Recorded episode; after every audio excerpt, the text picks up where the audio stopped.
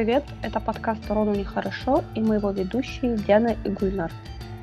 В этом выпуске мы решили ввести новое направление в нашем подкасте. Мы давно, конечно, о нем подумывали. Мы наконец-то начинаем обсуждать книги, и выпуски будут выходить с подзаголовком «Книжный клуб». Книжный клуб создан в первую очередь для того, чтобы поделиться с нашими слушателями впечатлениями от книг. И первые два выпуска книжного клуба мы посвятим серии книг Райчел Мид «Академия вампиров». Мы обсудим каждую из шести книг и попробуем разобраться в этом очень сложно устроенном мире вампиров. А также порассуждаем о персонажах, их характере и мотивах. А напоследок обсудим, почему же этот цикл так тяжело экранизировать и почему из раза в раз не выходит. Итак, э, прежде чем... Еще раз. Итак, прежде чем приступить к обсуждению книг, немного разберемся со вселенной этого цикла – и, как мы сказали ранее, это книги именно о вампирах, и эта вселенная имеет свои правила. Да, мир в книгах, он описан таким образом, что у нас есть вампиры, которые существуют с незапамятных времен. С людьми они контактируют минимально, то есть закрыты, живут в своем каком-то закрытом сообществе и имеют иерархию. У нас в этом мире есть морои, это чистокровные вампиры, которые внешним видом от людей отличаются тем, что они очень все высокого роста, стройные, бледная кожа. Им мороями можно только родиться, ими нельзя стать. У нас есть дампиры, это полукровки. Дампиры у нас появляются от союза мороев с людьми. Дампир может родиться и при связи мороя и дампира.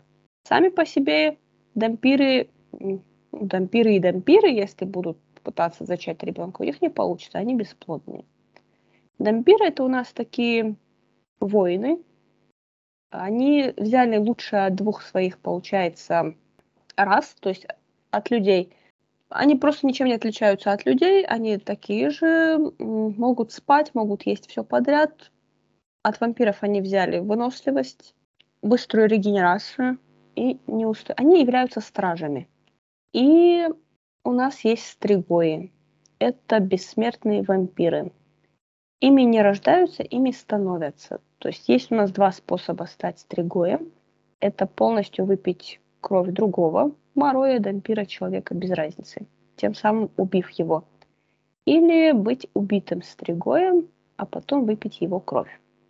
Это получается некая вселенная, маленькое государство, где есть э, своя система, правильно?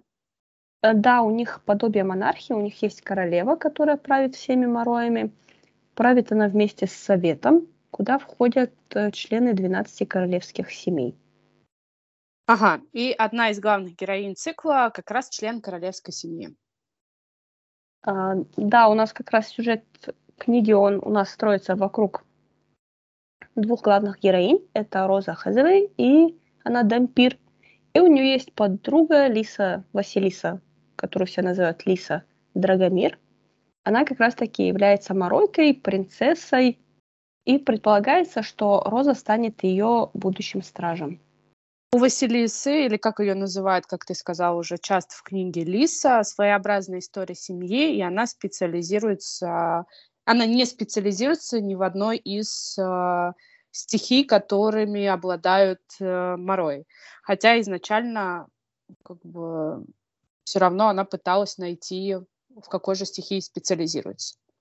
Да, кстати, это возвращаясь вообще к сюжету про Мороев, они у нас обладают магией, могут управлять одной из четырех стихий – земля, вода, огонь или воздух. И вот Лиса, она у нас может, она как дивергент, она может всего по чуть-чуть, а в итоге ничего не может. И вот он, пару лет назад, получается, у нас события книги начинаются с того момента, как э, Лису и Розу возвращают в школу после того, как они оттуда убежали. Пару лет назад они попали в аварию всей семьей, э, все погибли, и получается, Лиса у нас осталась единственной из своего рода, последней моройкой королевского рода фамилии Драгомир, что, естественно, привлекает внимание всех недоброжелателей. Но вместе с ее семьей в машине ехала Роза. и она тоже, э, как и вся ее семья, погибла, но... Розу Лиса воскресила. У нее есть, э, оказывается, есть пятая специализация, это стихия духа. Она может воскрешать, что, конечно, не проходит бесследно. Потому что Роза у нас, так как она вернулась э, с того света, она стала поцелованной тьмой. И как побочный эффект она может проникать в голову лисы, то есть она может чувствовать, видеть, переживать все то же самое, что и она. Что, с одной стороны, удобно, когда ты страж, ты можешь знать все про своего подопечного, а с другой стороны, не очень. В некоторые моменты не хотелось бы оказаться в чужой голове. Но связь у нас односторонняя. То есть Роза может заглядывать, Лиса не может. И именно от лица Розы идет повествование книг в этом цикле. Да, и у нас действие... Действие в основном у нас в первой книге происходит в школе Святого Владимира. У нас есть несколько вампирских школ по всему миру, где учатся вампиры и морои, и школа Святого Владимира одна из них. В ней как раз и учатся наши главные героини. Ну, я думаю, пока этой информации достаточно для того, чтобы мы продвигались по книгам, поэтому переходим, собственно, к ним, потому что это будет все со спойлерами. Это минимальная информация, это уже было настолько запутано. Вот если бы я как слушатель слушала, мне бы уже было непонятно, что там у вас там происходит в этом вампирском мире. Но мы постараемся сейчас потихоньку разобраться. И будет да. очень, очень и очень много спойлеров.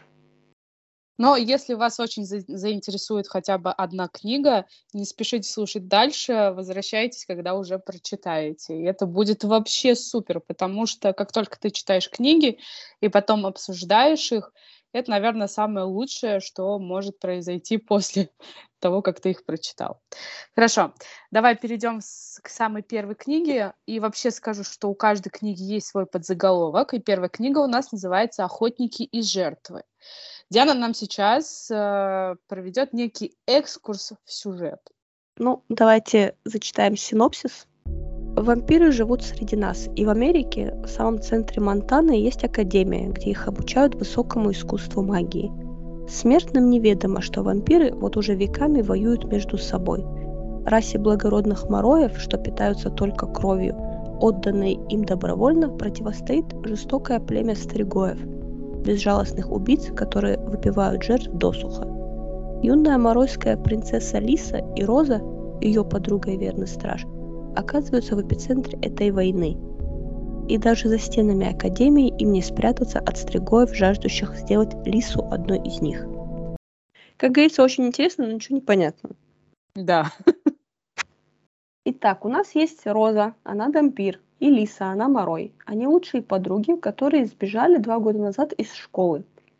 У Розы есть односторонняя связь с Лисой, что позволяет ей знать эмоции и мысли Лисы, что вот как раз и делает ее идеальным стражем.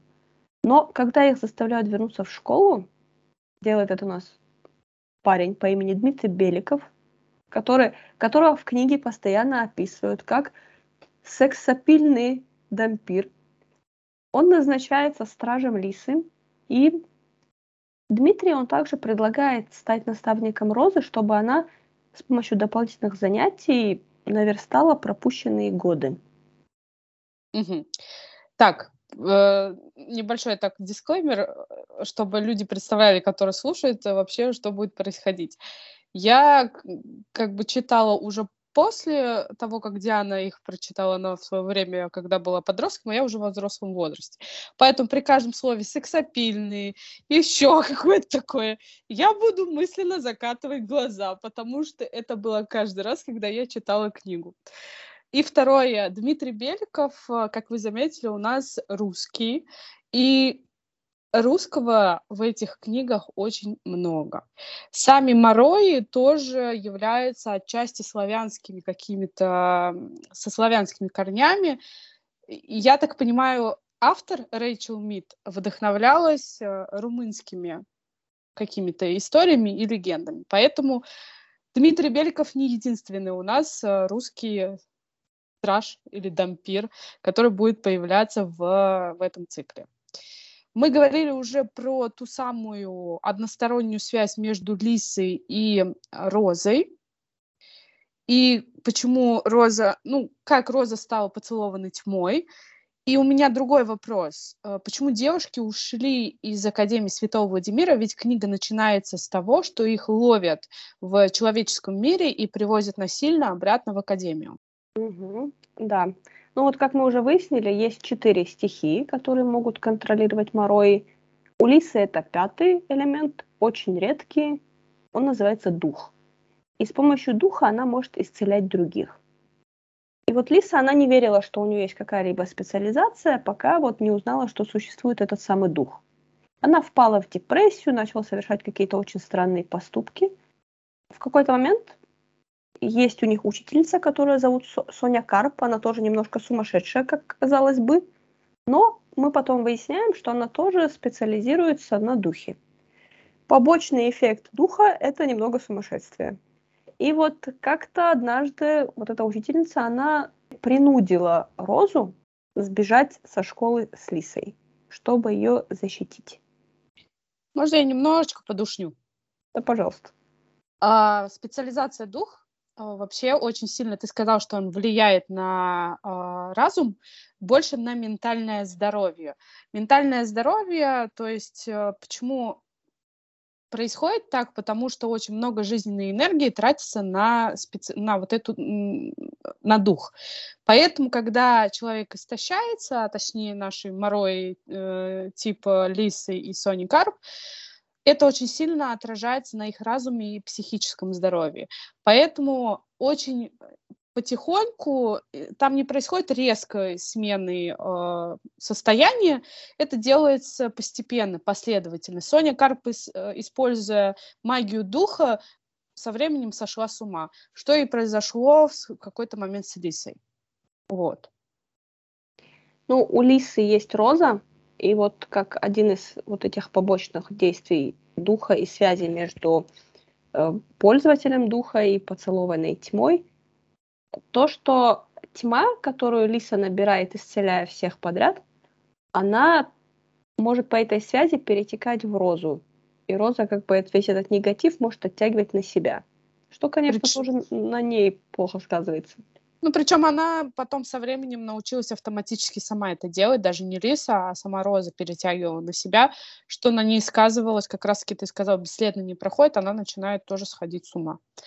Ну, помимо Розы и Лисы у нас есть также и мужские персонажи, как же без них в подростковом фэнтези, да, которых можно считать основными. Давай, Диан, ты расскажешь про них немножко, а мы потом обсудим. Ну, а вот у нас есть Дмитрий, и у нас есть Кристиан. Они в первой книге два основных персонажа.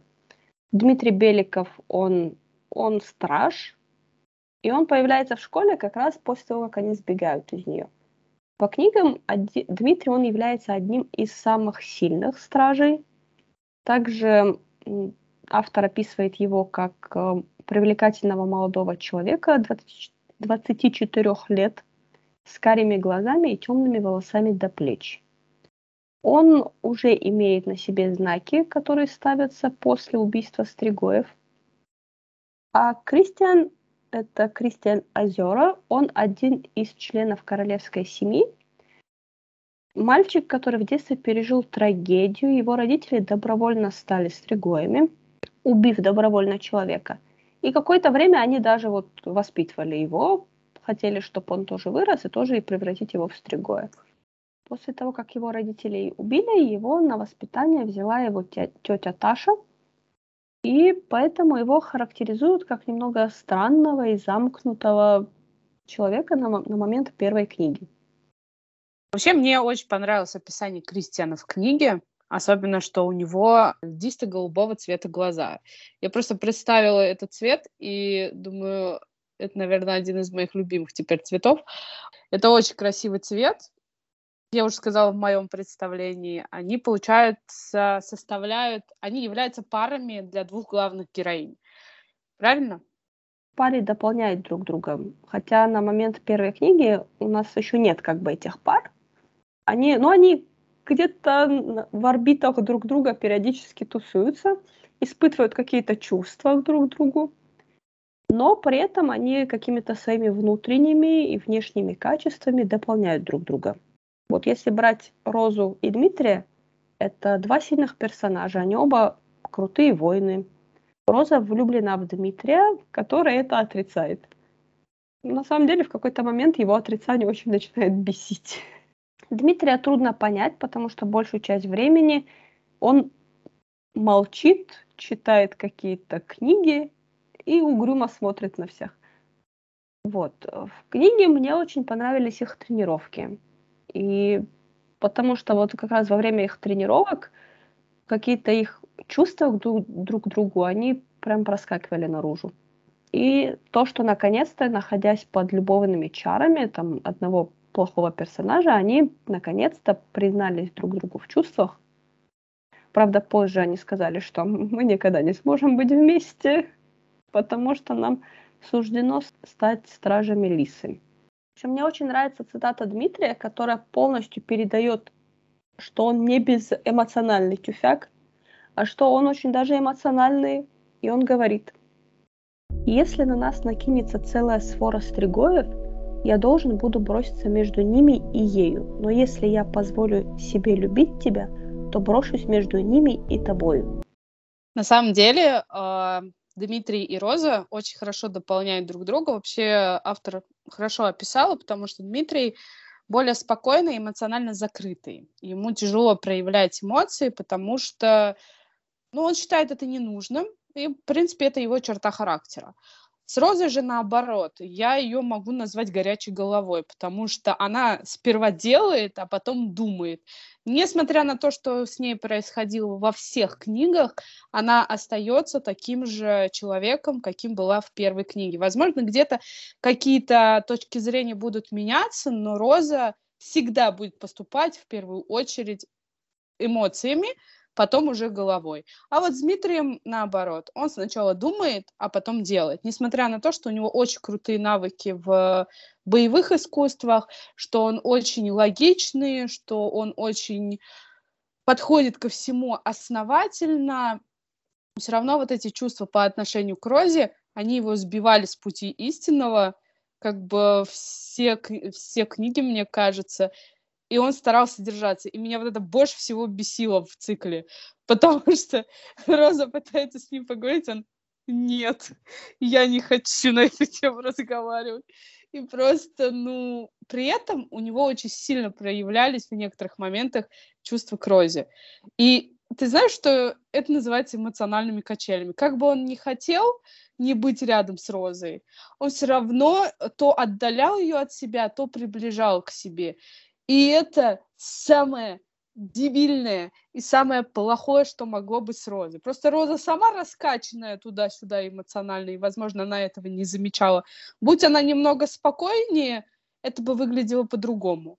Э, но Дмитрий, сам того не осознавая, устраивал Розе эмоциональные качели. Вот. Простите, я много. Лиса и Кристиан, они оба королевские морои, Лиса, она последняя из рода Драгомир. А Кристиан, после того, что сделали его родители, все его избегали, потому что думали, что он тоже захочет стать стригоем. И вот э, они не знали вообще друг друга до того, как Лиса покинула Академию. Не разговаривали никогда друг с другом.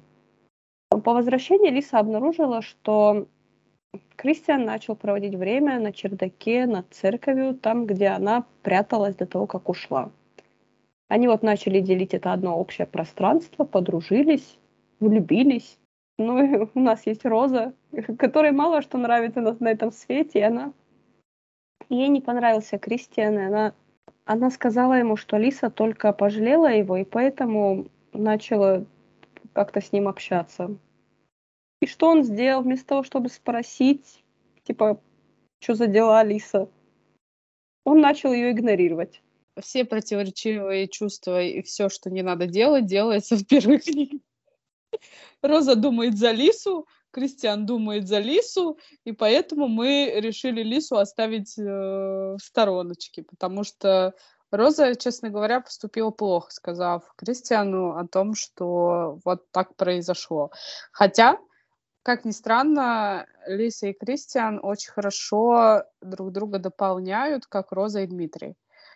Лиса максимально, наверное, вот когда ее описывала Рэйчел Мит, она реально является какой-то принцессой по природе своей, да, а Кристиан, он больше такой, который ее заземляет, возвращает в реальность, пытается как-то более логично смотреть на это все. Лиса у нас личность мечтательная более, да, такая и добрая. Э, Кристиан же немножечко критически относится из-за всего, что с ним случилось в детстве. Он более критически относится к реальности вообще все, что вокруг происходит. Вот. И у меня еще один вопрос к тебе. Кто же из персонажей тебе понравился в этой книге больше всего? Ну, в первой книге, наверное, это Кристиан, потому что он там забавный, саркастичный. Э, меня очень порадовало, когда он поджег Ральфа, потому что тот был груб с Лисой и Розой. У тебя есть какой-то персонаж, который тебе запомнился? Это невероятно странно, потому что у нас с тобой мнения обычно не совпадают. Э, в этот раз наши с тобой мнения совпали, Э, мне очень понравился Кристиан. Наверное, это мой любимый персонаж первой книги. Дмитрий мне не особо нравится, ну, так как при всей его крутости ему все равно не достает открытости. Да, он влюбляется в Розу, но не может себе в этом признаться, ни в Розе в этом признаться. Ну и плюс эта связь, блин, это компрометирующая связь. Влюбился в несовершеннолетнюю девушку. Но не это меня удивило. Он в процессе еще больше закрывается от нее и копит эти эмоции в себе. С Кристианом такого не происходит. Потому что Кристиан э, предпочитает говорить все в глаза, и, в принципе, это его черта характера. И с другой стороны, он знает, что к нему никто особо прислушиваться не будет, так как он считается изгоем в, в академии. Вот. Но Лиса прислушивается, и это очень хорошо, как я еще раз говорю, он возвращает Лису к реальности. Поэтому и внешность Кристиана, которая описывается в книге, мне нравятся вот эти темные волосы и голубые глаза, да, и мне почему-то из фильма вот этот чувак представляется, но более милый. И поэтому, возможно, Кристиан мне больше нравится и характером, и внешностью. А ты что считаешь насчет Дмитрия Беликова? Вот я сказала про него очень много. Ну, мне кажется, вот это его немножко закрытость и отстраненность, и его попытки отрицать все чувства, которые он чувствует. В какой-то момент, вот в третьей этой книге было или в четвертой, мы потом об этом поговорим, как раз когда у него сорвало все тормоза, и вот он делал все, что он хотел делать, мне кажется, это вот какая-то немножко вот отдушина, что ли, для него была. В каком смысле отдушина? То, что он наконец-то не не обременен никакими условностями, не надо ему ни перед кем отчитываться, что он как бы ощутил свободу, которую он не чувствовал никогда. Но вся проблема, знаешь, в чем? Что ограничит его только он сам. И, ну, и возраст Розы. Ладно, спишем на это, потому что я бы это осудила. Я бы предложила ему дождаться 18-летия Розы и потом уже ее завалить хоть, э, не знаю, куда. Вот. И, ну, скорее всего, это в голове у Дмитрия, и когда вот все, что с ним происходит в дальнейшем, и все тормоза срывает, это, скорее всего, вот эти все стены рушатся просто потому, что там уже на это были свои причины. А так э, мешает себе он только сам, на мой взгляд.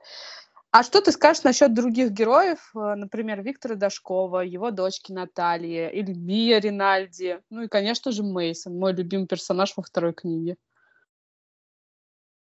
Ну, они все здесь как бы появляются и немножко проходные. Единственное, кто мне не понравился, это Наталья, потому что она вообще была... Ну, единственная причина, по которой она там была, это чтобы ее превратить в Стригоя, видимо. Ну да, она как это, как двигатель сюжета. Да, Виктор, он... Ну, это топ, на ком вообще строится вся первая книга, на его злодеяниях. А вот мне, Если... мне... Ага, говори. Ну вот, и противостояние Мии, и Розы, и Лисы.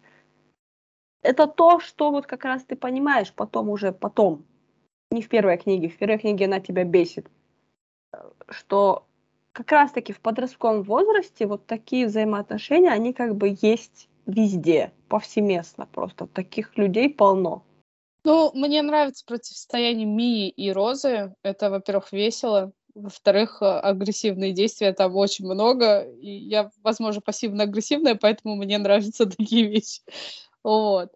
А, давай еще один вопрос обсудим по поводу первой книги. Я знаю, что ты, когда читала, обратила внимание на проблему того, как ведет себя Лиса, и это, скорее всего, нам говорит о проблеме того, как подростки справляются с собственными проблемами. С Лисой у нас э, что происходит? Ну, в, первой, в первой книге Лиса у нас справляется с проблемами. Она пытается перевести эмоциональные проблемы в эмоциональную боль в физическую. Она себя травмирует, она режет себе вены. И она, как бы, она не пытается себя убить, она постоянно об этом говорит. Она говорит, что она вот как раз меняет одну боль на другую. Ее способ справиться с проблемой. Мне кажется, это очень важная проблема в подростковом возрасте, и то, что она есть в такой книге, это очень хорошо. Потому что, ну, я же по профессии психолог, я встречалась с такими проблемами, и это явление называется явление аутоагрессии, то есть э, причинение боли самому себе. Этим занимаются часто подростки, и, честно говоря, вот тот переход из эмоциональной боли в физическую иногда легче всего пережить, потому что в подростковом возрасте, как я уже не раз говорила в наших выпусках, в подростковом возрасте эмоции чувствуются намного острее, чем уже в, во взрослом возрасте. И подростки, не зная, как себя вести в определенных ситуациях, обычно у них нет э, модели поведения, которые можно увидеть, да, как правильно поступать, они занимаются вот такими вещами, они переводят эмоциональную боль в физическую. И, честно говоря, это один из первых звоночков того, что ребенок направляется строго в сторону депрессивного расстройства, потому что это один из симптомов депрессии, причем очень явных и страшных, потому что ты можешь резать э, вены но один, в один прекрасный момент это может закончиться не очень хорошо. И когда такая социальная проблема освещается в книге, я просто аплодирую автору в этот момент. А, и здесь же как раз-таки решение проблемы правильное предоставляется уже во второй книге, когда Лиса, Лисе дали выход потому что, видя, насколько ей плохо, насколько невозможно пережить те эмоции, которые, э, те эмоции, которые у нее появляются в результате воздействия духа на ее разум и ментальное здоровье, ее отправляют на психотерапию. И это вообще одно из самых лучших э, решений, я считаю, для таких э, вещей. Да, на самом деле в этой книге поднимается очень много, казалось бы, взрослых проблем всех возрастов. И на самом деле, когда ты первый раз читаешь, я первый раз эту книгу читала как раз таки в тот момент, когда она выходила. Это были 2010, 2008, 2012, вот примерно вот в, в этот промежуток времени. И я вот перечитывала эту книгу, получается, прошлым летом. И смотришь совсем другими глазами. Ты как бы, с одной стороны, знаешь, что там будет, а с другой стороны, ты обращаешь внимание на детали, на которые ты вообще никогда не обращал внимания. Насколько вообще автор проработала эту историю. Она вот где-то что-то вот как бы, как это говорят в кино, ружье на стене висит. Ружье Чехова. Вот. Там таких ружей по всем книгам сколько хочешь. Развесила. Она, она их закидывает, да, а потом в какой-то момент они срабатывают. В других книгах. Это да, это хорошая вещь. Потому что они даже не в других книгах срабатывают, они в других циклах срабатывают, понимаешь? У Академии вампиров это цикл на шесть книг, есть еще один цикл, который очень тесно с ним связан, потому что повествование идет от одного из персонажей этого цикла. И даже там это срабатывает. Ты такой сидишь и думаешь, что про... Чё... я можно вернусь сначала вот перечитаю тот момент, а потом вернусь и пойму, что на самом деле, оказывается, так, ну, как бы должно было быть. Вот. Но, наверное, мы поговорим еще больше о ментальных проблемах и вообще о том, что очень тесно некоторые моменты связаны с психологией, мне понравилось.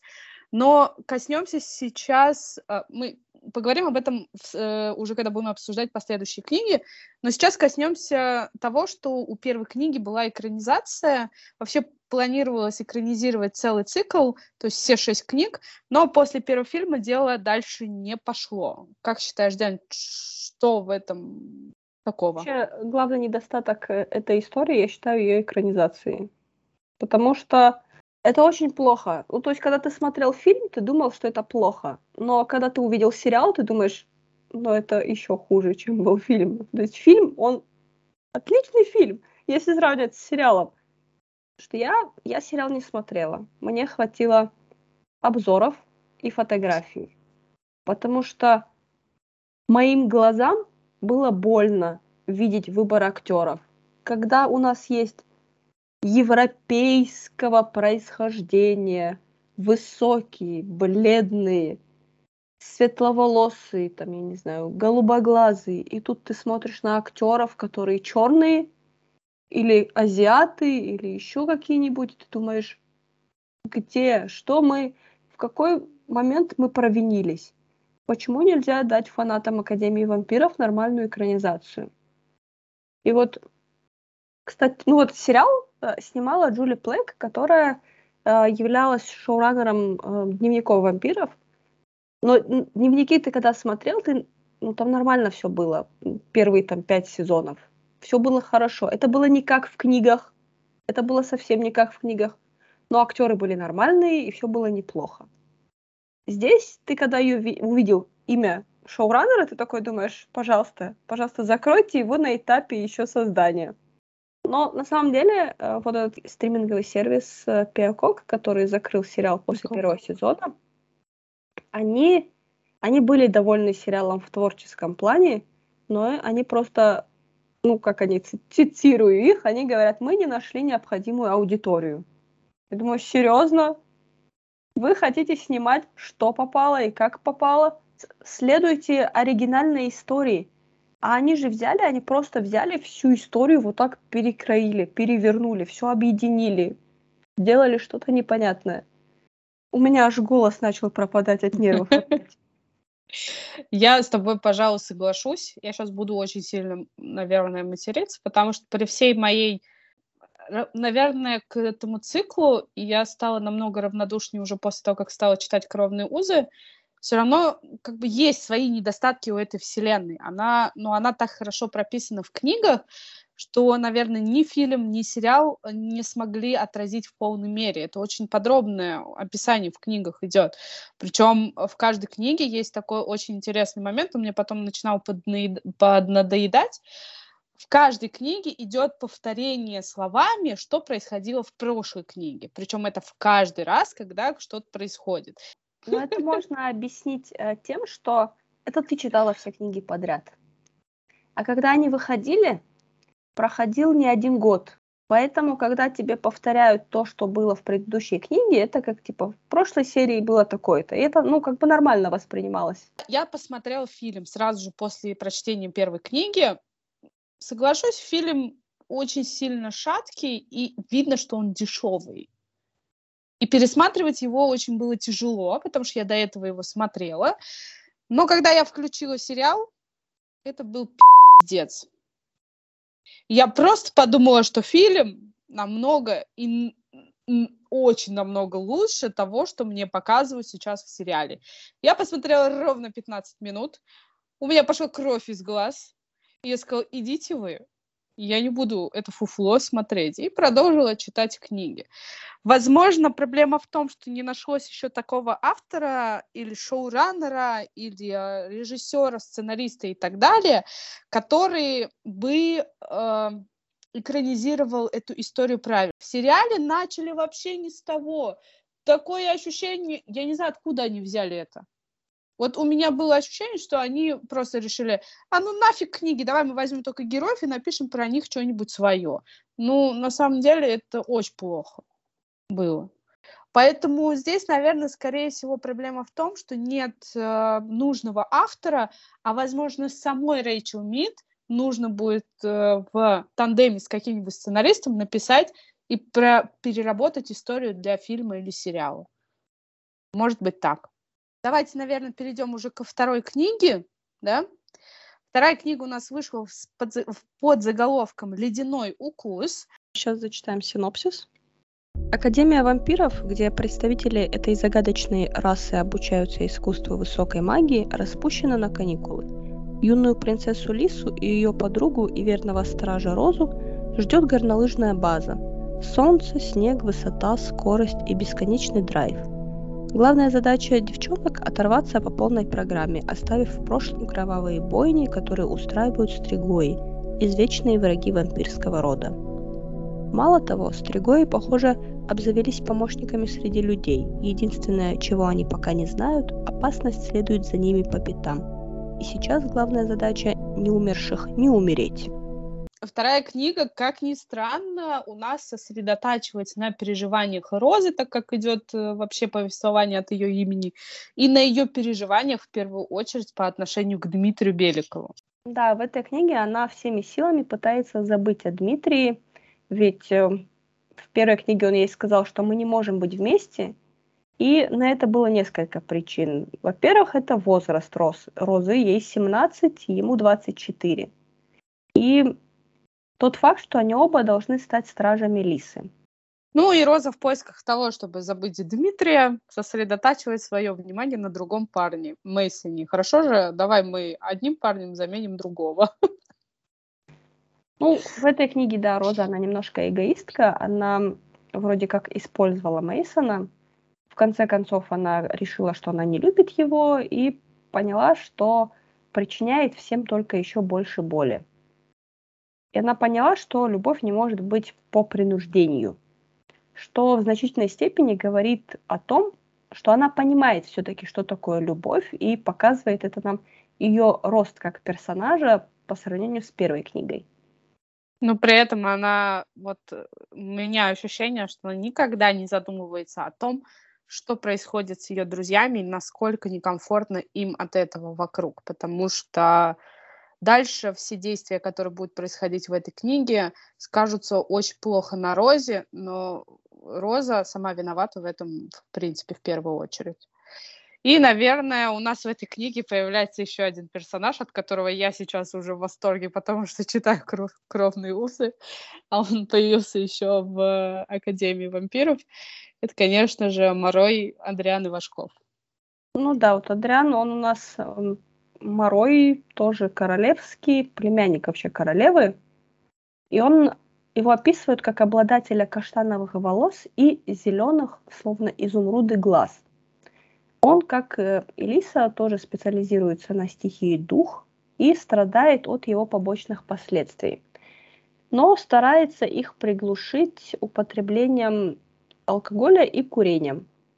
И вместе с Лисой они начинают изучать способности духа, искать других обладателей этой стихии. Но у Адриана есть одна интересная способность. Он может проникать в чужие сны, что с удовольствием использует в отношении к Розе. Он влюбляется в Розу и всеми силами пытается добиться от нее ответной любви. И ради нее он готов пожертвовать своим привычным образом жизни – о чем он ей, кстати, постоянно напоминает.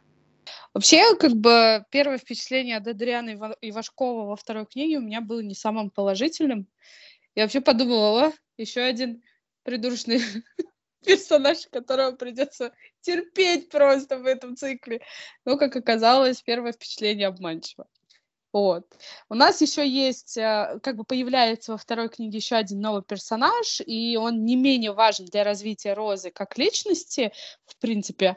И это является ее мать Джанин Хезовой. О ней упоминалось уже в первой книге, но во второй уже как бы сталкивают их лбами. И это как раз-таки очень важное направление в этой книге. Мы из первой книги узнаем, что отношения Розы и ее матери, они очень натянутые и сведены к минимуму.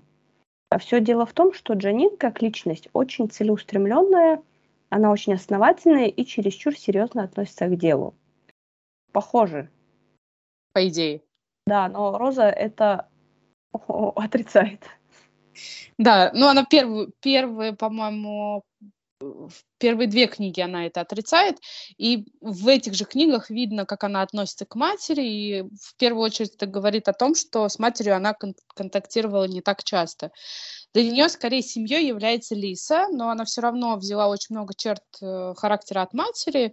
Она вроде как злится на мать, но втайне ей восхищается.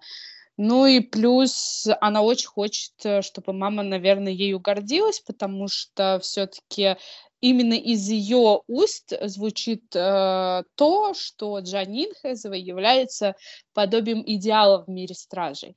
Вообще, э, Джанин по сравнению с Розой просто идеальный персонаж в плане эмоциональном она вроде как проявляет эмоции, но при этом знает, в какой момент сдержаться. Но Роза еще этому не научилась. Возможно, потому что она еще, ну, как бы, я все время забываю, что им там по 17-18 лет. У меня прям из головы постоянно это выпадает, и мне приходится себе напоминать об этом. И Поэтому, возможно, я и возмущаюсь Розой постоянно, не делая акцент на ее возрасте. Но, скорее всего, в 17 лет вот ее э, понимание мира вокруг почему-то, по моим ощущениям, не сводится к 17 годам. У меня ощущение, что ей 14, и она все еще познает и все еще пытается сформировать свое мировоззрение по отношению к миру но э, при этом уже пребывает э, таким сформировавшимся человеком личностью, да, она встречается с парнями, там, я не знаю, проводит с ними веселое время, там, не знаю, влюбляется в старше себя мужика. То есть э, у меня очень разнится ее физическое как бы воспитание, ну, имеется в виду вообще физический возраст и ментальный. Все равно мне кажется, что она еще не доросла до того момента, но при этом я все равно ее воспринимаю как взрослую. Да, если смотреть э, на Джанин, то она очень любит свою дочь и готова ради нее на все. Роза это, конечно, сейчас не понимает, поймет позднее. Но вообще подростки редко когда воспринимают э, то, что взрослые им не враги и хотят им помочь. Ну да, это один из э, способов э, вообще познать мир, таком возрасте обычно авторитетов ищут среди ровесников. Но давай вернемся к сюжету книги. Да, Роз, Роза в этой части стала более рисковой, ну, точнее, она более такой нахрапом стала брать какие-то ситуации. И мне кажется, ну, здесь в этой книге ее прям несло во все стороны. Ей не терпелось сразиться со стригоями, она очень хотела завести новые отношения, но все это как итог привело к трагедии, которые, наверное, и изменили ее. Да, здесь Роза действительно ведет себя очень опрометчиво. Она, она не думает о том, как будет другим вокруг нее. Она очень уверена в своих силах, и вот эта безответная любовь, она подталкивает ее к тому, чтобы действовать. И вот как раз-таки в характере Розы есть такая черта, как э, сперва делаю, потом думаю. Сперва бью, потом думаю, зачем. Она, конечно, совершает ошибки, но это часть ее взросления. Мне вот нравится, нравилось наблюдать вообще, как ее персонаж из книги в книге прям растет. Ну, несмотря на то, что, на мой взгляд, там очень много мелодраматичности в этой книге, очень много романтических вот этих вот, вот это вот все. Роза, конечно, развивается через все это, и спасибо автору, то есть она не забывает об этом. Она впервые сталкивается с утратой, да, с э, тем, что теряет э, близкого друга, и понимать, что это ее ошибка, ну, даже пусть это и неосознанно произошло. Она превращается как раз-таки из сумасбродной девочки-подростка в более вдумчивую и серьезную личность. И вот утрата близкого человека, она вообще никогда не проходит бесследно. Опять же, мы на примере Мии можем посмотреть, как вроде бы какая-то глупая подростковая вражда из предыдущей книги после трагедии приводит к дружбе. Мне, кстати, эта книга понравилась больше, чем первая. Здесь идет трансформация персонажей, цикл обретает более серьезный тон к концу книги. Ну и, в принципе, события начинают развиваться более динамично. Ну и то, что мне нравится в книгах вообще Академии вампиров, это то, что они глубокие. Они показывают человеку, как можно найти силу в слабости, мужество в страхе, выжить в страданиях, любовь и непон... от непонимания и правду во лжи. Это книги про дружбу, И я только вот на самом деле вот после перечитывания поняла, что Лиса, она вообще так себе друг. Согласна. Возможно, это сейчас будут спойлеры, но мы сказали, что мы за спойлеры. Лиса, она в, своей, в своем этом страдании, в своем этом духе, она вообще не замечает, что творится с ее как бы лучшей подругой. Что она там уже эти два года страдает по какому-то мужику, совершает какие-то непонятные поступки, и на вопросы все отвечают, что все, у меня все классно. И какой ты в целом друг. И это не только в отношении к Рози. Это вообще, если просто присматриваться к ней, как она себя ведет со всеми вокруг нее. Как она к Джилл потом относится. Она вообще не очень приятный персонаж по итогу выяснилось-то. Ну, да, это в какой-то момент и Роза, и Лиса, они проявляют максимум своих отрицательных качеств, но Роза просто потому что не может поменять силу своего темперамента, характера и эмоций, потому что они для нее важны. Она жертвует своими эмоциями, своими э, какими-то не знаю, ситуациями критическими в угоду Лисе. Из-за этого, скорее всего, страдает вот ее э, не просто эго, ну, чисто физически она не может выдерживать постоянно говорить только о Лисе. Ей нужно еще и свои как-то проблемы решать, а она не может. Возможно, и это тоже является причиной того, почему Роза так себя ведет. Но Лиса, не знаю, мне кажется, она изначально такая.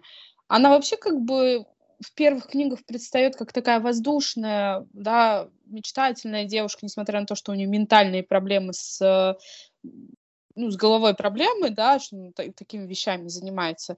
Возможно, она по жизни привыкла, что о ней заботятся. Она же из королевской семьи, скорее всего, когда были живы родители, э, это все делало, делалось э, так же. Не знаю, мне вообще, меня вообще больше всего побеспокоило в этой книге это убийство Мейсона. Я настолько расстроилась тем, что они его там прибили, что я такая, чего? А зачем? Почему? а как дальше? И как на тот момент, пока я не знала про Адриана, да, и не читала «Кровные узы», именно Мейсон мне очень понравился во второй книге. Это такой жизнерадостный, э, не знаю, парень, который всеми силами пытался проявить в Розе те качества, он был в нее влюблен же, вообще вызвать те качества, которые бы ему помогли в построении отношений с ним. Но так э, жестоко убить Мейсона для меня был, конечно, ударом. Вот. И мне очень понравилась вот эта проходная линия отцов и детей, потому что в, именно же в этой книге впервые Дмитрий рассказывает о том, как, э, какие отношения у него были с отцом. Как раз-таки. Вот. Для того, чтобы привести пример того, что между Розой и Джанин, то есть ее матерью, не все так плохо что еще имеет место быть, вообще наладить можно отношения и, в принципе, жить нормально, припеваючи, не э, быть врагами. Э, давай тогда перейдем к следующей книге, к третьей. Э, она у нас вышла с подзаголовком «Поцелуй тьмы». Синопсис. Странные и страшные вещи творятся с некоторых пор в Академии вампиров – Слишком часто отключается магическая защита, и на Академию нападают безжалостные стригои, извечные враги вампирского рода. И почему-то жертвами их набегов становятся исключительно представители королевских семей. Что это за роковая случайность, или это чей-то дьявольский план, рассчитанный на захват власти в тайном сообществе детей крови? Принцессе Лиси, последней из королевской династии Драгомиров, и Розе, ее подруге и верному стражу, потребуются все их силы и магические способности, чтобы разгадать тайну, не став при этом жертвами кровавых интриг. Закрутили, конечно, мощно. Ну, тут по этому синопсису мы прям видим, что что-то там атмосфера накаляется. Да, и, скорее всего, как я поняла, и сейчас я у тебя спрошу, третья книга — это прямое продолжение событий второй. То есть там прям не совсем много времени да, проходит с этого момента. Не так много времени, потому что вот у нас погибает Мейсон, и Роза начинает видеть его призрак. Ну, И плюс у нас есть э, одна ниточка, как ты выразилась, чеховское ружье, которое повесили в начале второй книги. Как раз-таки Дмитрий берет на миссию Розу, э, нападение Стригоев на семью Мороев э, в начале второй книги. Это и есть отсылка своего рода к событиям всей третьей части. Ну и также продолжение терзания Розы по поводу Мейсона. События третьей книги, они разворачиваются не так э, далеко, не, не так много времени прошло, Прошло не больше месяца, и Роза чувствует вину по поводу его смерти. Ну, все потому, что она по случайности проговорилась ему о Стригоях во второй книге, да, или просто не подумала о последствиях. Вся, вся часть, практически большая часть третьей книги, это, конечно же, чувство Розы, ее терзание и ее чувство вины по отношению к Мейсону, и ты правильно сказала, на это у него у нее была особая причина, она стала видеть призрак Мейсона. Как потом мы выясняем, что не просто так.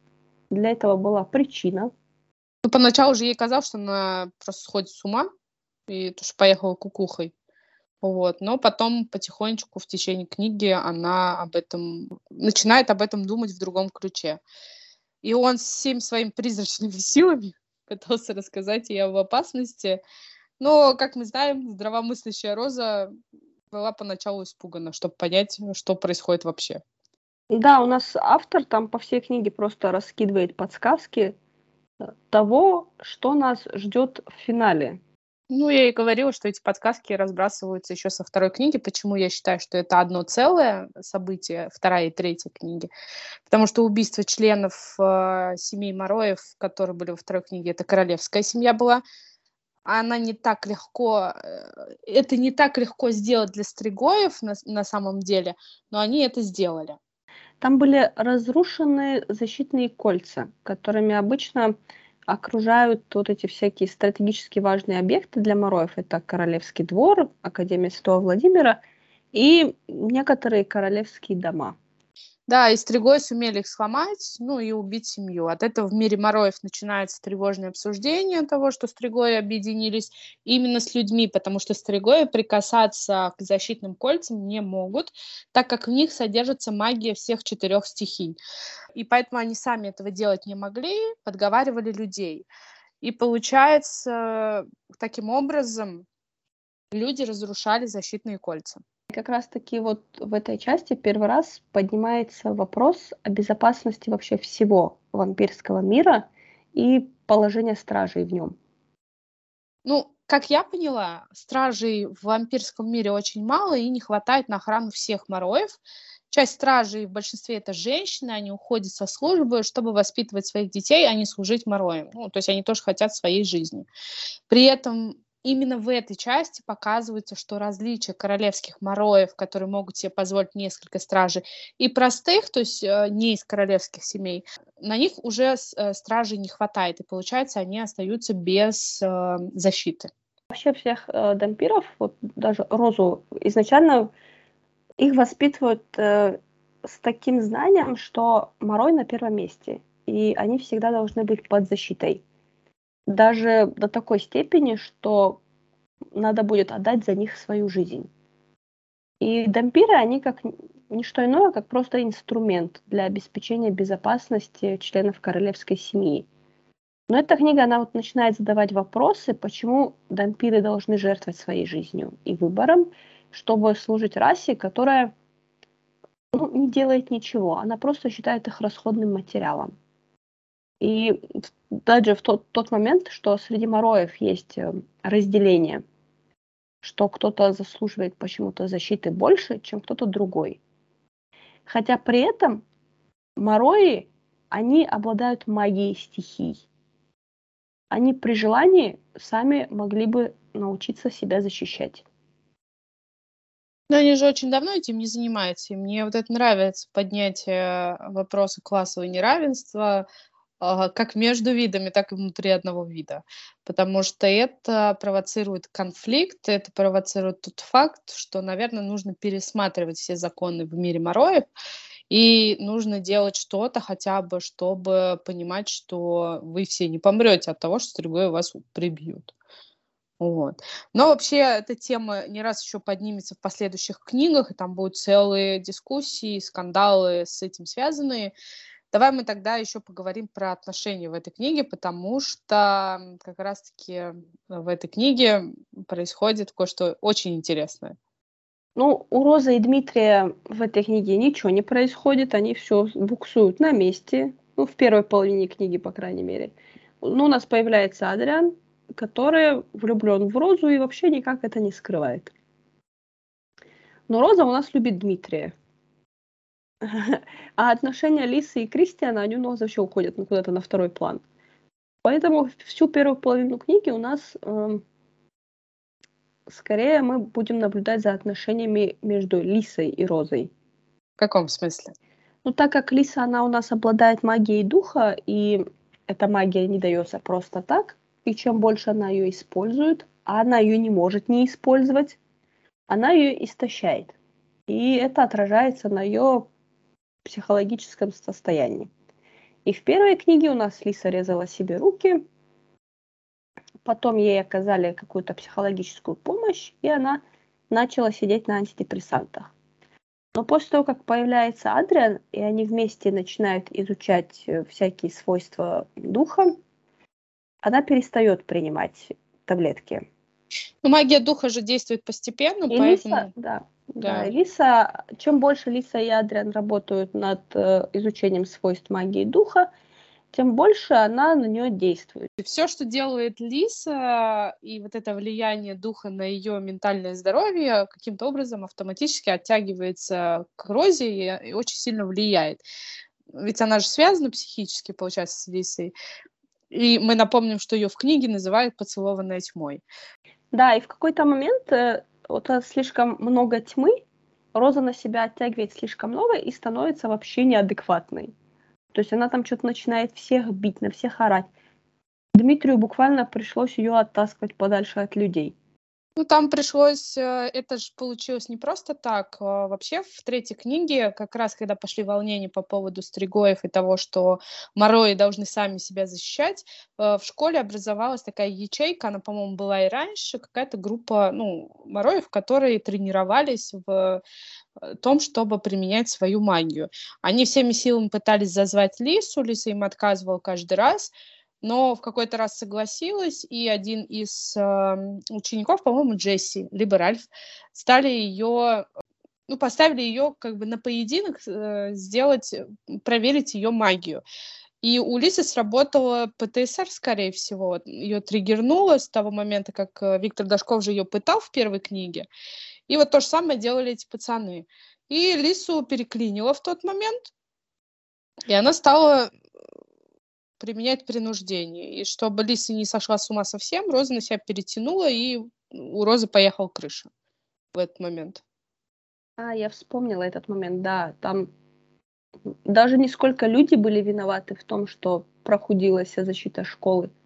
Эти малолетние идиоты сами были в этом виноваты. Ну, они, да, да, да, да, они стояли возле этих колец, они уходили в ту, ту сторону и как раз своей магией ослабляли эти кольца из-за того, что Роз была очень неадекватная, то есть э, буквально Лиса пыталась принудить э, человека, который ее заставлял и пытал э, сделать собой кое-что страшное. В итоге Роз, когда на себя это перетягивает, она начинает просто молотить по нему, я не знаю, как бешеная. И Дмитрию ничего не оставалось, как просто ее оттащить э, и всеми силами привести вообще в, увести вообще в другую степь. И тут вот как раз-таки возникает самый интересный момент.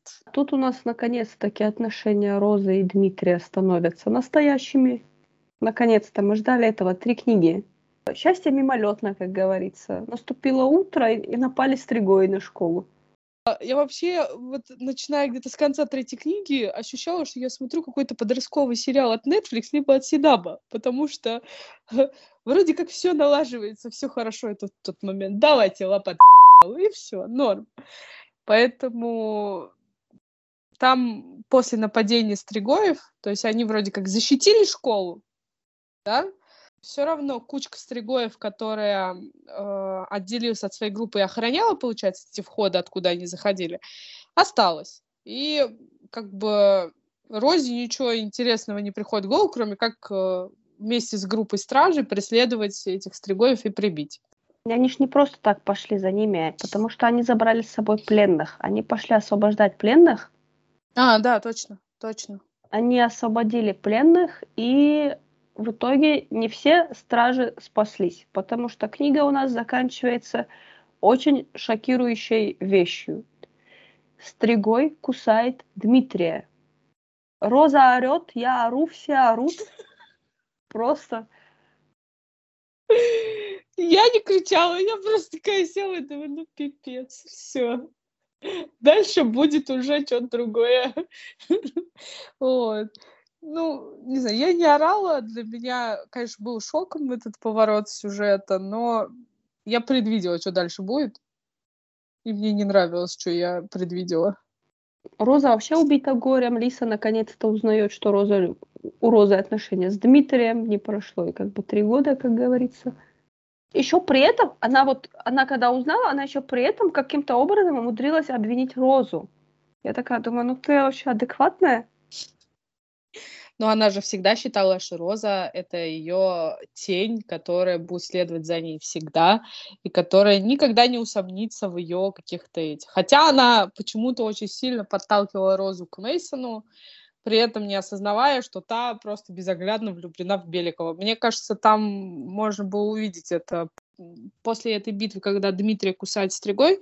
Там, по-моему, ей через месяц должно было исполниться 18. Да, ей исполняется 18, и так как она уже становится совершеннолетней может делать все, что хочет. Она решает бросить школу и уехать. Э, найти... Она узнает, что Дмитрий стал стригоем, и она хочет найти его и убить. Потому что дала ему обещание. На этом у нас заканчивается третья книга, и как бы это считается немножко, наверное, переломным моментом, потому что у нас эм, ну, произошло такое явное деление. Вот как бы трилогия есть и трилогия. Шесть книг поделились напополам. Ну, там не немножко, там множко. Переломный ну, я, момент. Я к тому, что мы первую часть нашего книжного клуба заканчиваем. Угу. И встретимся с вами позднее, через месяц, да. в новом выпуске. Продолжим обсуждать дальше. Спасибо, что послушали нас. Да, подписывайтесь на нас, ставьте оценки и оставляйте комментарии. Да, очень будет интересно послушать ваше мнение по поводу этих книг, если вы их читали.